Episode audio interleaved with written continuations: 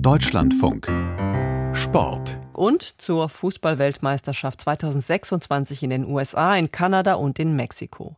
Die FIFA hat den Spielplan für diese WM veröffentlicht. Christina Hövelhans aus der Sportredaktion nun bei mir im Studio. Wie wird die Weltmeisterschaft verteilt über ein so großes Gebiet organisiert?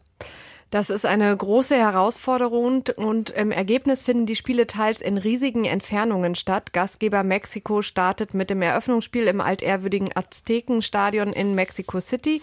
Co-Gastgeber USA am Tag darauf an der US-Westküste in Los Angeles und der dritte Gastgeber Kanada an äh, der kanadischen Ostküste in Toronto. Generell will die FIFA dafür sorgen, dass die einzelnen Teams zwischen ihren Spielen nicht allzu große Entfernungen auf sich nehmen müssen, wenn sie zu den Spielorten reisen.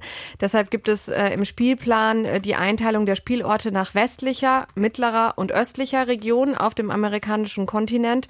In der Vorrunde spielt eine Gruppe ihre Spiele nur in einer Region und die Entfernungen beispielsweise zwischen Vancouver und Seattle in der westlichen Region oder zwischen Philadelphia und New York in der östlichen, die sind ja für nordamerikanische Verhältnisse noch zu verkraften.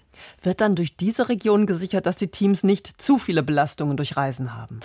Das ist zumindest ein Ziel und außerdem äh, gibt es auch noch wirtschaftliche Gründe. Die Fans sollen mit ihrer Mannschaft mitreisen können. Es gibt dann aber teils doch auch größere Entfernungen. In Kanada gibt es mit äh, Vancouver im Westen und Toronto im Osten nur zwei WM-Stadien. In beiden soll natürlich Gastgeber Kanada spielen und deshalb müssen äh, das Team Kanada und der entsprechende Gegner nach dem ersten Gruppenspiel von Toronto nach Vancouver reisen.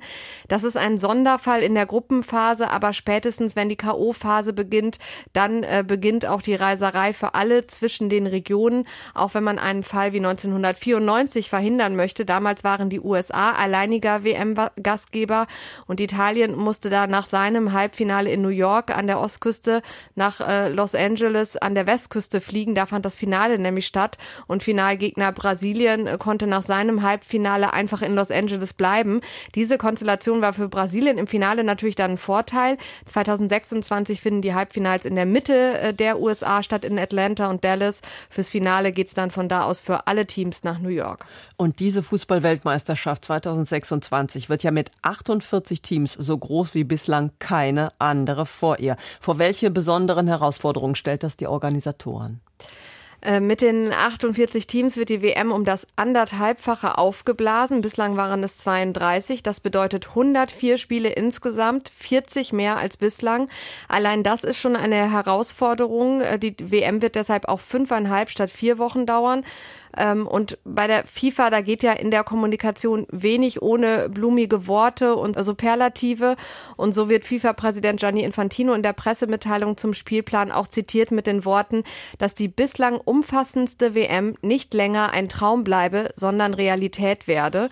Die FIFA spricht von einem innovativen Spielplan. Die Zahl der Ruhetage für die Teams werde maximiert. Ähm, eine weitere Herausforderung für den Spielplan, die noch gelöst werden muss, noch nicht gelöst worden ist, sind sind die verschiedenen Zeitzonen auf dem amerikanischen Kontinent. Die Anstoßzeiten wurden bislang noch nicht festgelegt.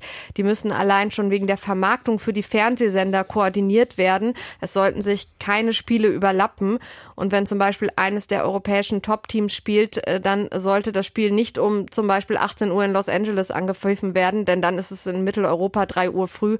Das wäre für die äh, TV-Vermarktung schlecht.